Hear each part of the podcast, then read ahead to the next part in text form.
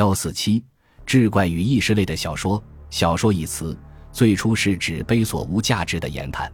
汉书·艺文志》中开始把小说列为一种著作类型，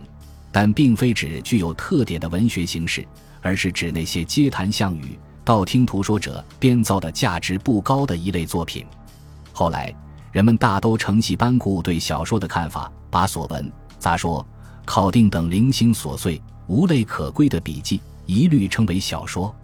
魏晋南北朝的小说，一方面继承神话传说的传统，在汉人小说的基础上，演化出写神仙鬼怪的志怪故事，如张华的《博物志》、甘宝的《搜神记》等；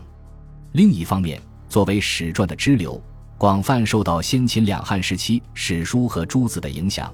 把写人物言行片段的杂录发展成为一种独创的小品题材。及意识小说，如裴启的《雨林》和刘义庆的《世说新语》等。